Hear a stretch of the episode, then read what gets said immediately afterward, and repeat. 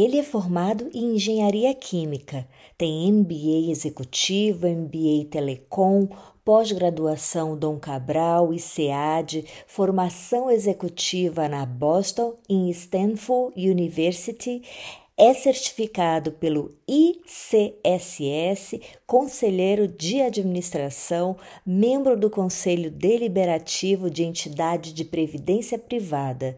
Sua inserção no universo do vinho começou por volta do ano 2000, em conversas com amigos de trabalho que lhe presentearam vinhos, livros sobre o tema, que foram seguidos de viagens a trabalho pelas Américas, América Latina, América do Norte, Europa, Ásia e Oriente Médio.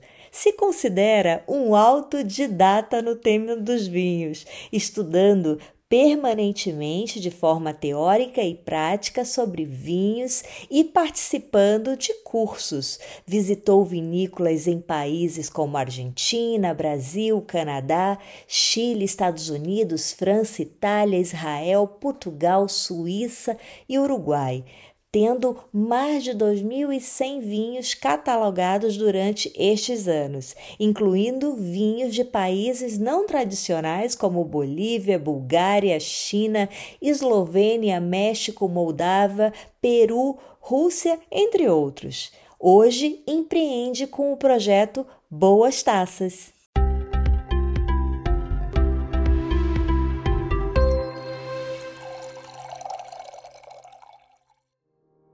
Bem-vindos ao Bacocast, um podcast que é um verdadeiro brinde aos seus ouvidos. Eu sou Daiane Casal e por aqui irei compartilhar informações, curiosidades, experiências, conversas, tudo sempre relacionado à bebida de Baco.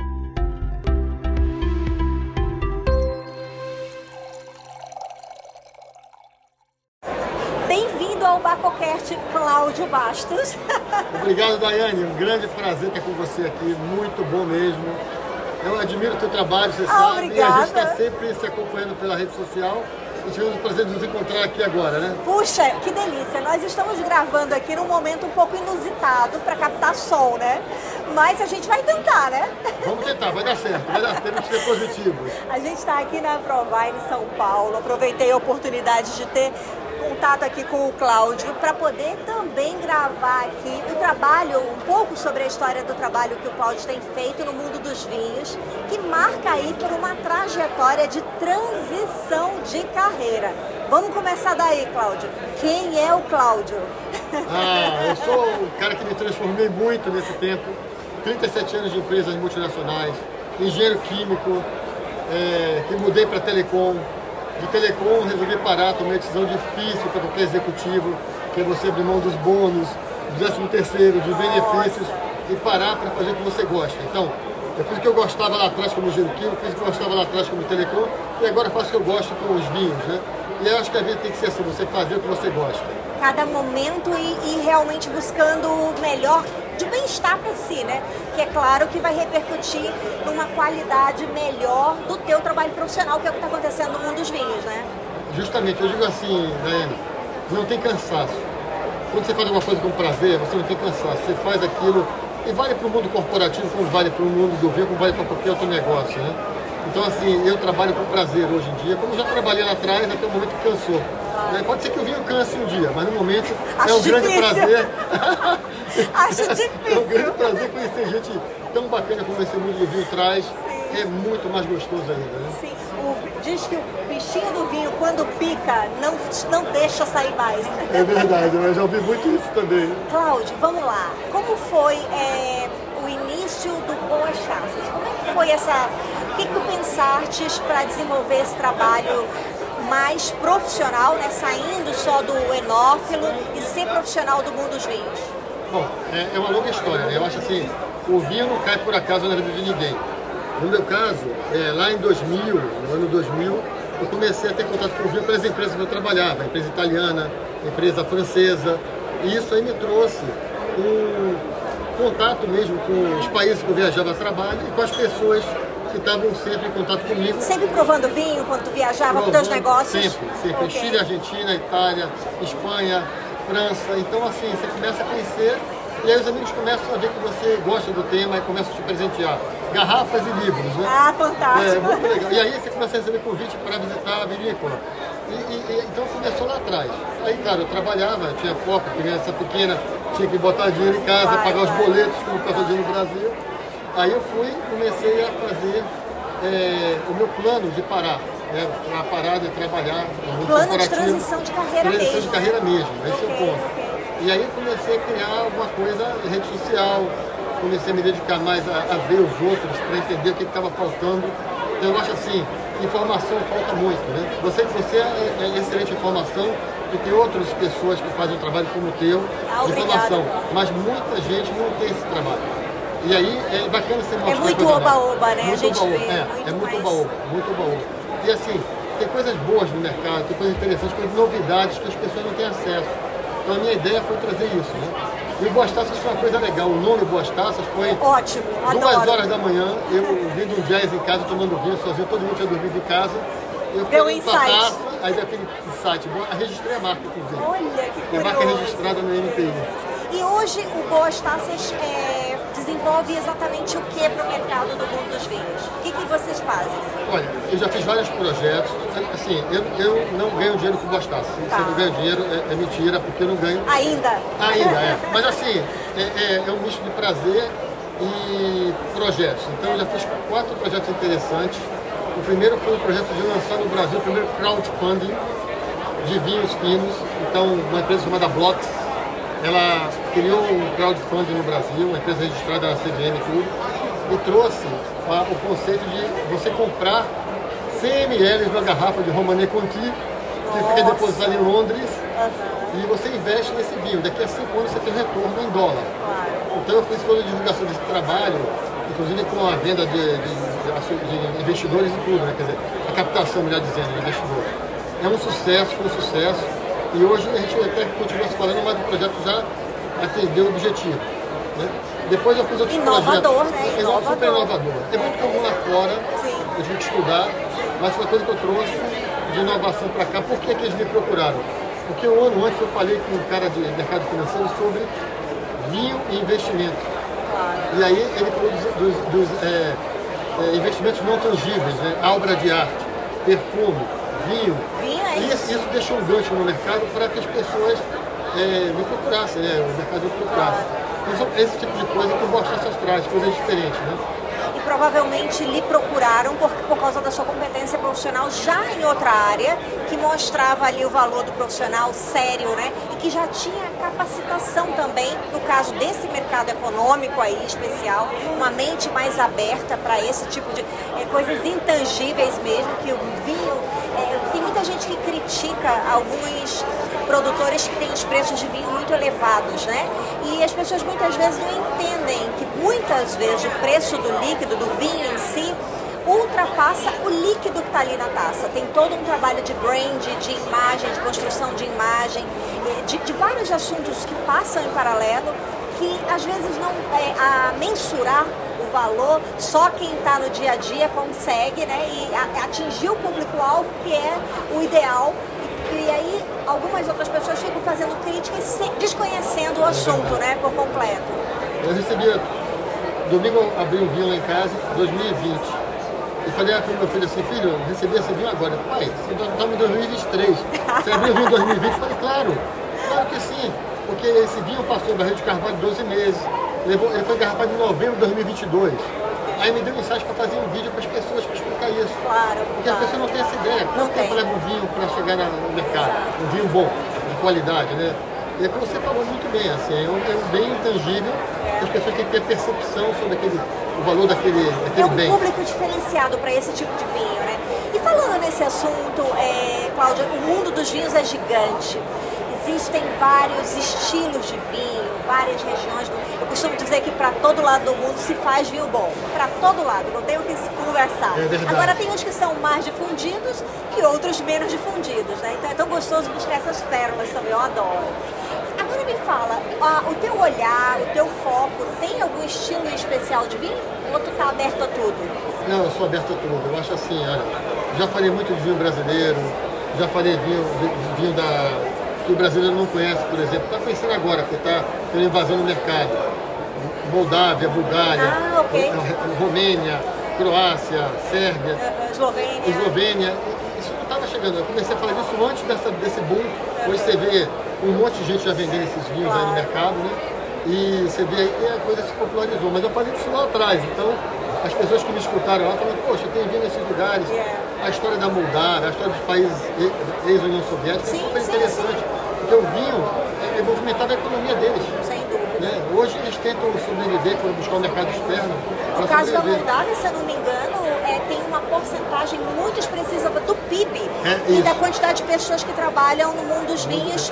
É, é muito significativo mesmo, super né? Dependente, super é, dependente. Independente tem muita mesmo. história por trás muito. do vinho. Então, é. você, você segmentar e dizer, eu falo só vinho desse país ou dessa região, desse tipo de vinho, é bom, porque tem muita história por trás do vinho. Claro. A história traz coisas tão bonitas. Né? Eu acho que dá para falar de tudo e você descobrir cada, cada hora um lugar diferente, um vinho diferente, uma história diferente, é muito bacana. Né? A Eslovênia, eu lembrei agora, que no seu hino nacional exalta o vinho, no É hino nacional Bem do país. lembrado, bem lembrado. Olha que coisa, Bem né? lembrado, É, são esses exemplos que muitas vezes as pessoas que desconhecem o mercado do vinho não têm noção e que aí que quem está vendendo o vinho, quem está mostrando o consumidor, tem que exaltar e falar e lembrar, né? Olha, esse, esse país produz assim assim. Mas voltando a nossa pátria. Ah, o Brasil. o Brasil. Um dia desse você partilhou alguma coisa da geografia da produção hoje no país. É impressionante que já se produz vinho no Brasil em tanto lado, né? Hoje eu estive conversando aqui ainda há pouco com um produtor lá da Chapada Diamantina. Ah. Fiquei enlouquecido já de curiosidade de visitá-lo. E diz lá, dentro da tua visão, da tua experiência do mercado nacional, o que, que você tem é, visualizado do crescimento dessa, dessa produção nacional como um todo? Assim, do país Brasil. Vou te dar um dado da Wine South América recente. Tá. O pessoal, eu participei de um- uma palestra lá, o pessoal informou, e para minha surpresa, o Brasil é o quinto maior vendedor de vinho brasileiro para ele mesmo. Então você tem lá, aí todo mundo conhece, né? Itália, França, Espanha, Portugal, que está crescendo muito. Mas o Brasil é quinto. Se você botar espumante, é o terceiro. Então o pessoal não tem ideia disso. Porque quando a gente olha os números, a gente olha os números sempre no mercado externo. Claro, comparando o mundial, né? Nós mundial. somos insignificantes ainda. É, mas, mas né? o brasileiro está consumindo. Então, assim, o consumo, vamos falar de outra forma, o consumo de vinho brasileiro hoje. Tem aumentado é pelos quarto- brasileiros, né? É o quarto colocado no total de consumo de vinho, de Itália, França e tal. E, e o espumante vai para terceiro. Então, assim, a gente está consumindo muito vinho brasileiro. As pessoas estão conhecendo o vinho brasileiro, estão aprendendo sobre ele.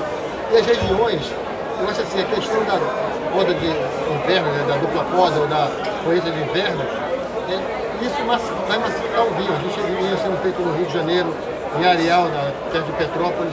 Você vê vinho sendo feito em Minas Gerais bastante com qualidade, Chapada Diamantina. Outro dia eu recebi Gravatar, em Pernambuco, lá em cima. Nossa! Quer dizer, o pessoal até me procura para dizer, eu estou fazendo vinho aqui em tal lugar, porque Vem provar. é, é, vem provar, porque assim, você não espera que tenha tanto lugar fazendo vinho. Isso é bacana porque ainda que não tenha um volume grande, as pessoas daquela região vão conhecer aquele vinho. Né? E aí aquilo vai se expandindo, o conhecimento vai aumentando. Claro. Enfim, eu acho que é uma popularização bacana do vinho brasileiro. E também sair só do métier do Vale dos Vinhedos, ali onde está Estamonte, por exemplo, Faria Lima, é, e também Santa Catarina, que já tem publicitado bastante os seus produtos, e também fazer o, o próprio brasileiro conhecer as outras regiões do país e talvez os outros estilos de vinhos que estão sendo produzidos, porque óbvio que cada terroir tem características mais favoráveis para determinados vinhos, né? Esse ponto teu é importantíssimo, porque assim, outro dia eu vi um comentário no, no Instagram de alguém perguntando, você acha que o Brasil tem alguma vocação para uma uva? Aí eu comentei, eu falei, não. País assim, gigantesco, continental, Não hein? existe, né? Assim, não é que a gente vá ser como Bordeaux, por exemplo, Claro, né? claro. É, Tem Piemonte lá, Sauvignon, lá em Merlot, Barolo. Nebbiolo. Justamente, o negócio é assim, você vai tomar um vinho canada campanha gaúcha, é um vinho excelente. É verdade. Porque você está naquela região que é propícia para canar. A Serra está indo super bem aqui em São Paulo. O- Dupla poda, colheita de inverno, mas está indo muito bem a Serra aqui. Então você tem uma vocação natural pelo terroir, pela característica do clima, do solo. Então, assim, eu acho que o Brasil tem uma grande. Vamos para a Serra- Catarinense, que você falou. Sim, sim. Né, os vinhos italianos lá, as uvas italianas, cepas italianas, maravilhosas. Então, assim, tem muita coisa. Mas tem uma tendência grande para ser um grande país diversificado eh, na cuidado da cultura do vinho. Sim, sem dúvida. É, você viajou já muitos países provando vinho também. Fala assim um pouco da tua experiência em ter circulado vários países, ter visualizado a produção de vinho em diferentes pontos do globo, que nos dá um, um background melhor de avaliar até um próprio vinho. E se tu salienta assim, algum país que te chamou a atenção por ser exótico? Ah, bacana, boa pergunta.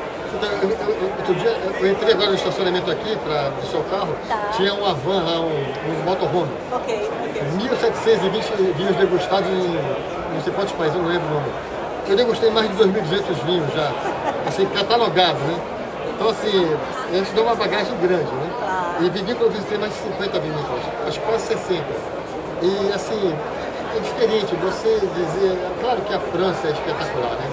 Mas a França hoje ela perde, por exemplo, no enoturismo né, da, da Espanha, por exemplo, tem, tem, tem adegas lindas lá, é, vinícolas lindas. Tem muito nisso, é, né? É, e, e, então, assim, é, é, difícil dizer um lugar exótico, mas o vinho mais exótico que eu tomei é, foi no meu aniversário. Ah. Eu estava na rua, em Moscou, 30 Ui. de agosto, meu aniversário. Aí eu cheguei no hotel, tinha um espumante russo e um, um, cartão de, de parabenizando, de parabenizando que legal, que legal. E eu tomei esse vinho entre São, é, Moscou e São Petersburgo no trem. Ok.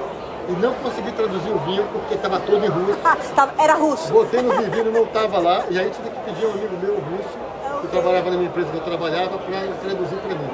Era um vinho mediano, mas assim, você tomou um vinho russo, eu tomei vinho na China. Olha só, que exótico. É, é, é muito interessante. É, assim, sem né? dúvida. É e, e fim daqui aí você vai vendo, nossa, se produz, se produz a vites, né? Consegue dar fruto para produzir vinho em tantos lados do mundo. Isso que é o curioso também. É, é Agora, óbvio que alguns países vinhateiros tradicionais nisso, como os franceses dizem, só leva 200 anos para fazer um vinho bom, é, né? Justamente, é então, por exemplo, surge um novo lugar, um novo terroir que está produzindo vinho, legal, bacana, um vinho interessante.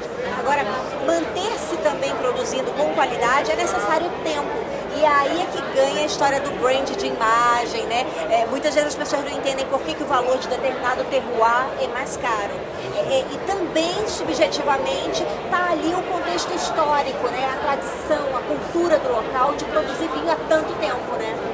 Então, para te responder a sua pergunta anterior, você tocou um ponto interessante. Eu emendei, né? A Borgonha, mas a Borgonha, uhum. a Borgonha, aqueles microterroirs da Borgonha, Mito, gente... Dois passos dois já está no Gran Cru. Vinho, já está no Gran Cru.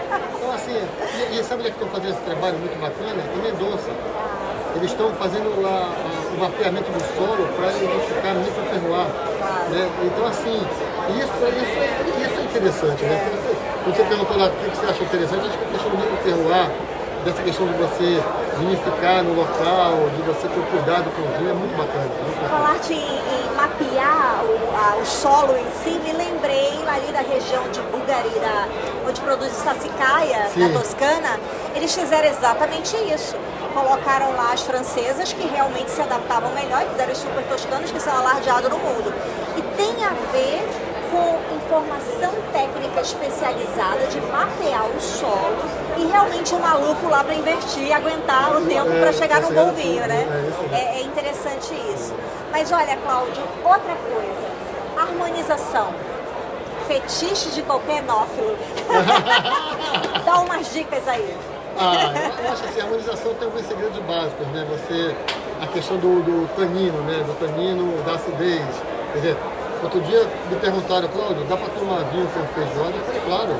Pega um vinho bem ácido, um vinho bem tânico aí, que você vai conseguir comer bem com a feijoada. E o pessoal se impressiona com isso. Eu acho que esse é um bom exemplo, né? Para não se estender muito. Sim, sim, sim. Um exemplo, e um assim, exemplo bem brasileiro, é, assim, brasileiro, comida claro, brasileira, claro, claro. com um vinho que pode ser um vinho brasileiro, uma acidez lá de Santa Catarina, né, da Serra Catarinense, que tem uma acidez maior. É, é muito bom assim, você tomar um vinho potente com acidez boa, né? E uma feijoadazinha. Sem dúvida vinho exótico da, o lá da, da Rússia que você tomou e algum é, enoturismo que te chamou a atenção pela qualidade, por, por algum ponto do, do, mapa do globo que tu destaca assim, nossa, nesse lugar, além da Espanha você citou, né? É. Algum lugar específico da Espanha, a Espanha é gigante também em termos vínicos, né, falando. Sim. Tem algum lugar que você até recomenda como passeio para que as pessoas possam visitar? acho que a gente podia ir mais perto, porque Tá, assim, o, vamos Bra- lá, o mais perto. o assim, a, a Serra Gaúcha, né? Lindo. Gente, Bento Gonçalves, ali, o Vale dos Vinhedos. Olha, para quem conhece, como você e eu conhecemos muitas vinícolas no mundo, não fica longe de você visitar, pegar o carro, pegar um avião, um ônibus e ir para a Serra Catarinense. Ou pra, a Serra Catarinense ainda tem um linha turismo mais limitado. Mas você vai no Vale dos Vinhedos ali, Mas vale pelos vinhos. Vale pelo vinho, né? Mas você vai no Vale do Vinhedo, você, você, você se sente como se estivesse num lugar na Europa. claro, não tem claro. diferença. É. Os hotéis, as vinícolas, né, a qualidade do serviço, assim, os vinhos. Acho que, eu diria assim, ficar no nosso Brasil já está bom demais. né? Para quem quer começar, vai no nosso Brasil que está muito bom. Olha, palavras finais aí, convido o povo para conhecer o teu projeto. Ah, Deixa teu contato também para quem se interessa em te contratar para algumas, algumas atividades do mundo dos vinhos. É, a gente faz, assim, eu faço muita coisa assim pontual, né? Como eu falei, o projeto lá do, do é, investimento em vinhos finos, né? Crowdfunding, eu fiz também projeto corporativo de, com, com- com empresas para apresentar vinho, é, harmonização. E, e faço até uma vendazinha de vinho, porque os amigos me empurraram para isso. Os amigos, Cláudio, me dá dica. Eu falei, peraí, eu vou fazer um catálogo. Mas assim, E eu vendo. e eu vendo, é claro, eu- Claro, mas é claro. muito assim, pequeno, é mais para me divertir mesmo, e para atender o gosto das pessoas, satisfazer as pessoas, porque maior- acho que a maior satisfação que você tem no mundo do vinho é você ver as pessoas felizes com o vinho. Ah, sem E eu quero ser um Dá um mensageiro prazer, disso. né? Olha, né? que gostoso. Ser o É. mensageiro disso. É. Que gostoso.